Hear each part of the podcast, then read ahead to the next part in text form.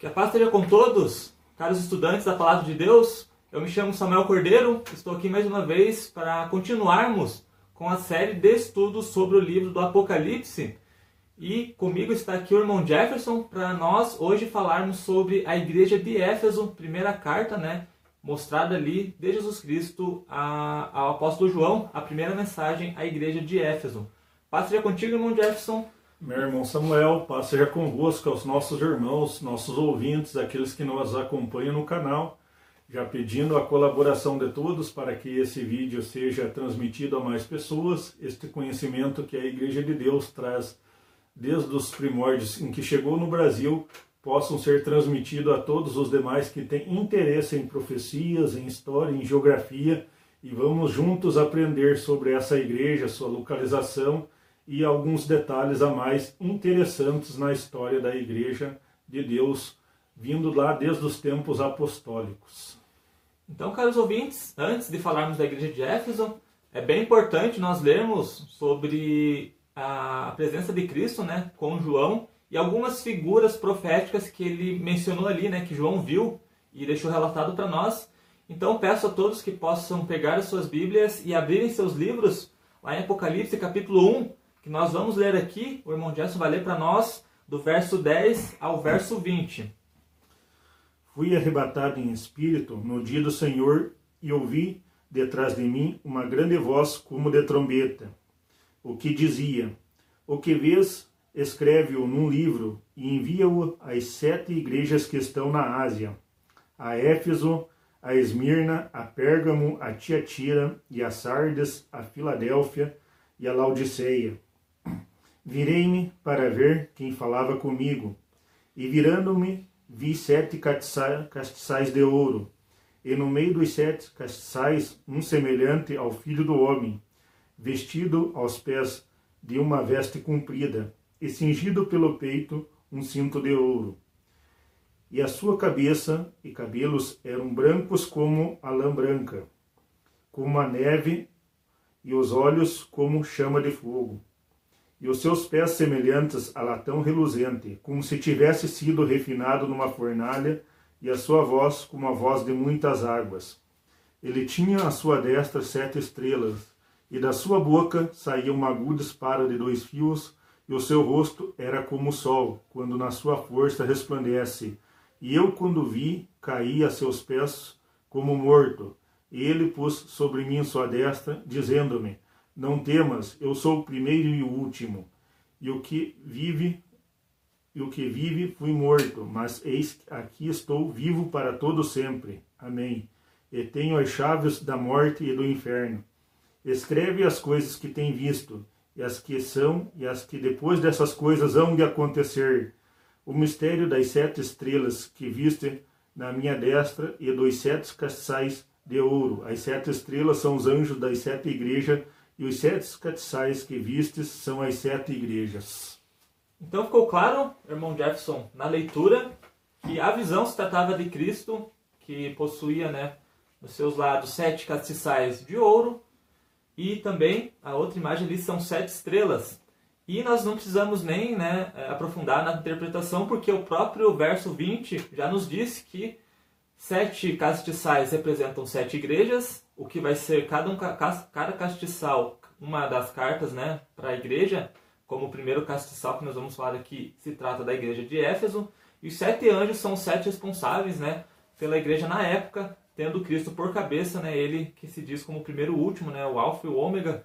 Então a imagem profética é essa, e Irmão Jefferson foi até interpretado para que João já soubesse do que estaria se tratando a próxima visão também. Sem dúvida, irmão Samuel.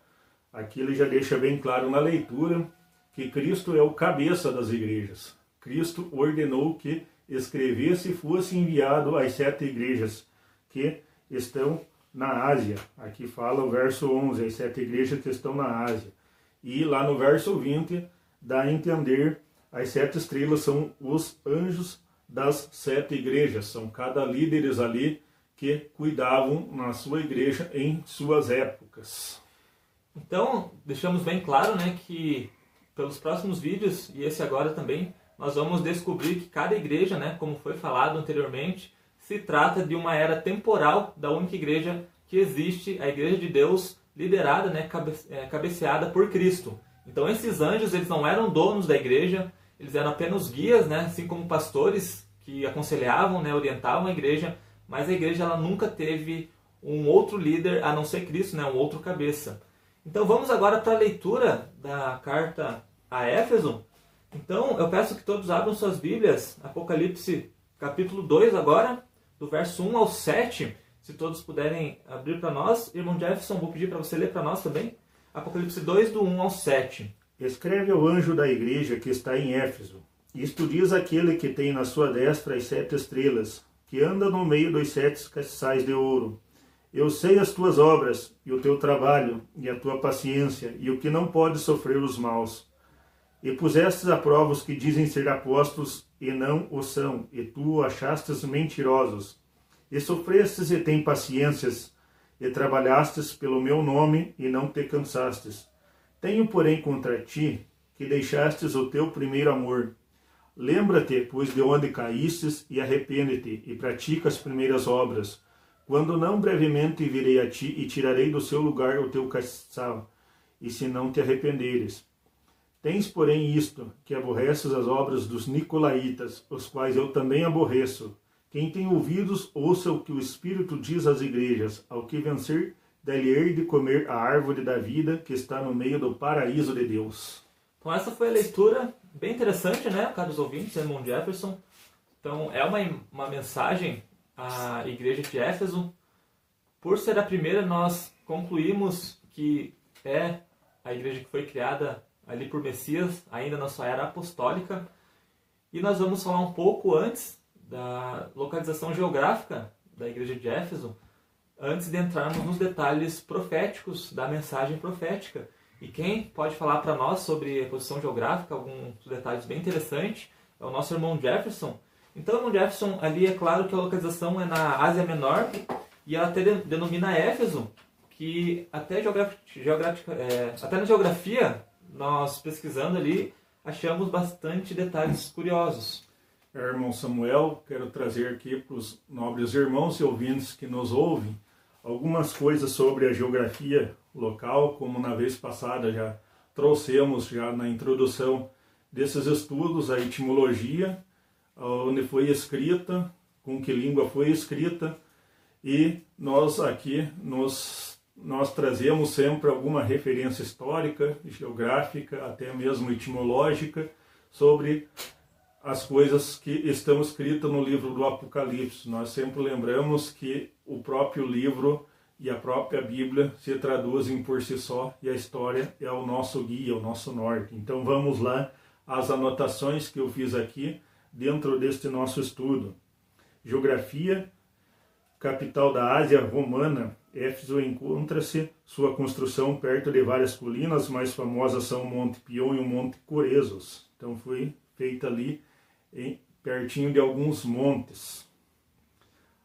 A Ásia Romana consistia em alguns territórios, hoje, como Turquia, Líbano, Síria, Jordânia, Israel e ali a ilha de Chipre países atuais. Hoje, Chipre tem por domínio duplo comando turco. Então, a maior parte ali, mais ao norte, fica no comando da Turquia e mais ao sul, ao comando da Grécia. Então, vocês podem ter aí tá analisando hoje sobre a história de Chipre.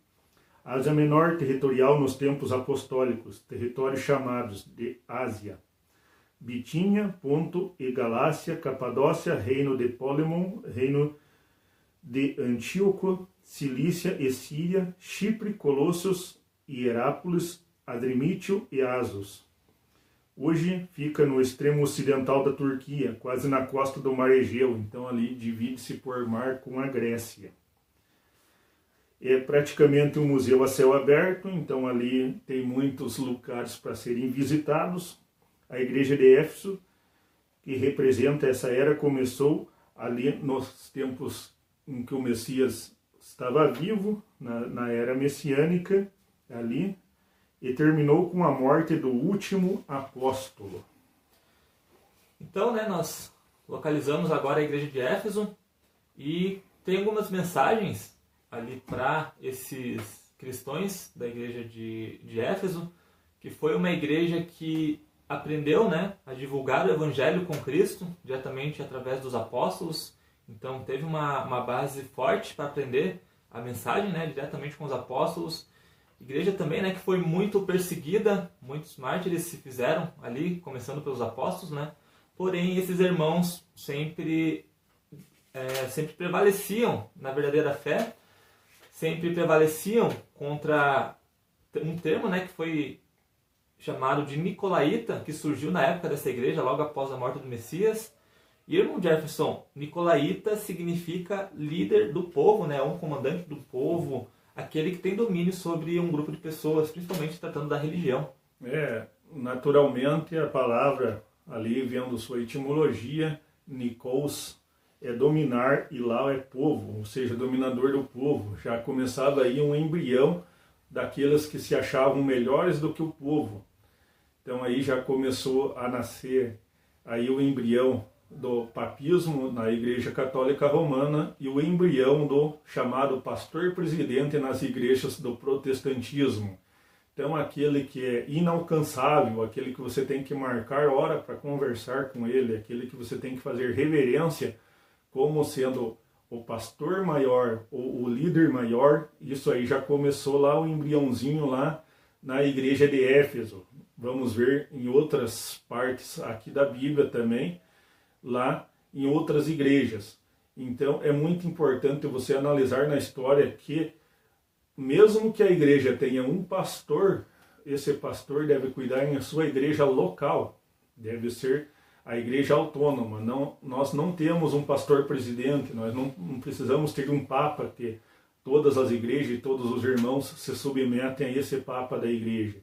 Então, só Cristo é o cabeça da igreja, Cristo é o maior da igreja. Ele distribuiu dons aos homens, como a Bíblia fala. Ele deu um para pastor, outros para mestres, doutores, e confiou aos homens que evangelizassem. Então, tudo isso é dom na igreja, não é para ser maior do que ninguém. Somente Cristo é maior, nós todos somos irmãos.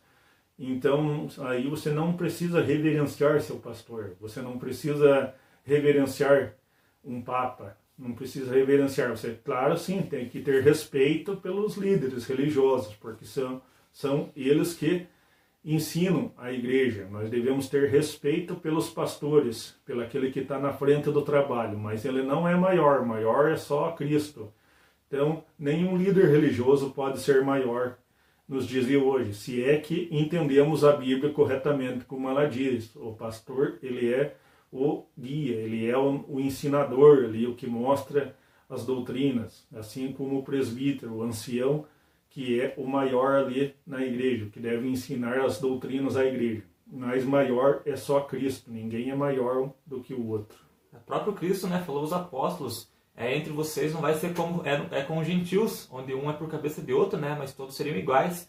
Isso até hoje prevalece, né, sempre havendo a hierarquia né, de responsabilidade do conselho, dos pastores, do ministério, mas todos numa posição de filhos de Deus, né, escolhidos para o reino do nosso Pai que prometeu ao seu Filho. E também, irmão Jefferson, é, surgiu então os primeiros nicolaítas nessa época, onde começou a centralização né, do domínio, do poder, da religião, pessoas que começavam a impor regras, a talvez privar algumas pessoas de estudarem, de buscarem conhecimento, porque eles queriam ter o domínio, eles que queriam, né, ter essa imagem, esse poder para poder controlar o povo, que é muito comum hoje nas religiões, né? E por isso que a Igreja de Deus, ela destoa de todas as outras, porque até se nós formos buscarmos na história da Igreja de Deus, o fundador é Cristo. Então, se sua igreja ela tem um fundador, se ela começou em tal ano, por mais que seja ali o, o ano 2 após Cristo, é, 1900, seja o ano que for, então ela tem um cabeça, ela tem um criador, né? E nós cremos que a Igreja de Deus foi fundada sim, mas por Cristo lá em Jerusalém, na era apostólica. E também fala a carta da igreja de Éfeso que alguns haviam surgido ali naquela época se dizendo apóstolos, mas que essa igreja os combateu e provou que eles eram mentirosos. Isso até nas cartas nós vemos, principalmente ali em carta aos Gálatas, onde Paulo tem que repreender a igreja porque eles estavam com uma cisma né, com relação à circuncisão.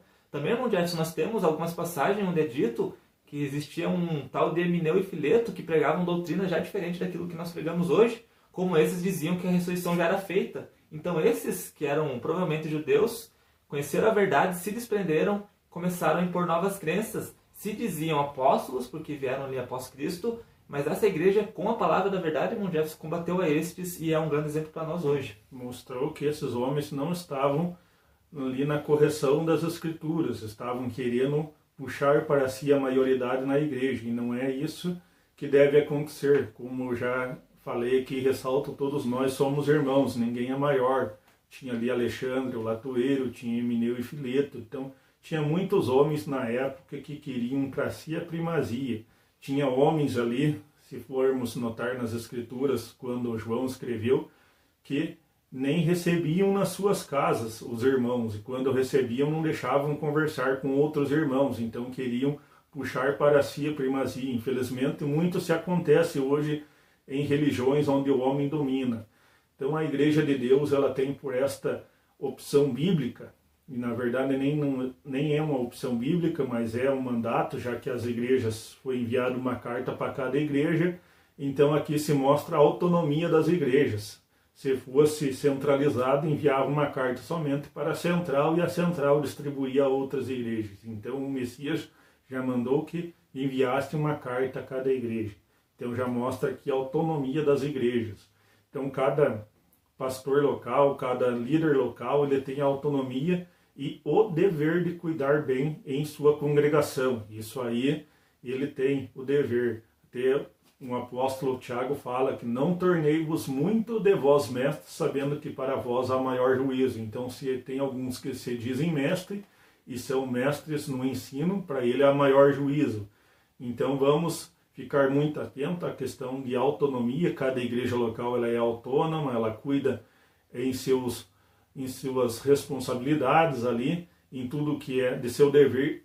A autonomia está na igreja local. O presbítero local ou pastor local, o líder da localidade, mesmo que ele não tenha cargo, cabe a ele a dirigência dos trabalhos ali. Cabe a ele a escolha das reuniões, cabe a ele ali a direção de culto, cabe a ele designar a outros irmãos o que deve fazer, claro, sempre com amor e respeito à obra. Ele não é o dono da igreja, o dono da igreja é o Messias, é Cristo. Mais uma vez nós ressaltamos isso. A autonomia não é para que o líder local ele seja um dominador do povo localmente. Ele tem que cuidar com amor. Então, e isso aí que nós sempre ressaltamos, a igreja é autônoma, assim como em Efésios já que já mostrou que tanto o líder daquela época ali, daquela era ali aborrecia a obra dos nicolaítas, como Jesus falou, eu também as aborreço. Então, ele aborrece as obras dos dominadores do povo. Então deve, devem sempre os presbíteros locais, os pastores locais dominar com amor, cuidar na igreja com amor, sabendo que Cristo é o cabeça da igreja. E para encerrar, né, diz que alguns dos irmãos tinham deixado o primeiro amor, né, e que eles deveriam logo voltar aquele primeiro amor que é de quando nós conhecemos a palavra, nós nos convertemos, que realmente é um marco na vida de uma pessoa, né, conhecer a verdade do evangelho, então, é uma mensagem que serve até para nós hoje, né? Que conhecemos o Evangelho, nós permanecermos no primeiro amor, naquele fogo, né? Do, dos mandamentos de Deus, das, das profecias que nos ensinam, nos orientam e sempre estar tá insistindo nelas, pregando, né? Aprendendo e não se deixar esfriar para que não possamos né, perder esse primeiro amor. Então fica aí essa mensagem, né? A igreja de Éfeso, numa era dos apóstolos, que também muita coisa serve para nós hoje em dia. Espero que todos possam ter aproveitado aí o conteúdo desse estudo. Irmão Jefferson, paz seja contigo e logo nos vemos nos próximos estudos aí sobre profecia tão importante para o povo de Deus. Irmão Samuel, vamos continuar com os estudos nas próximas igrejas do Apocalipse, as próximas cartas enviadas às igrejas do Apocalipse. Peço que todos possam contribuir conosco aí, assistindo, dando um like, enviando aos demais que têm sede e conhecimento da palavra de Deus. E já me despeço de todos. A paz seja convosco. Somos gratos também a todos que têm compartilhado né, os vídeos, que possam sempre continuar colaborando com o nosso trabalho, divulgando a palavra de Deus. Que a paz seja com todos e até o próximo estudo.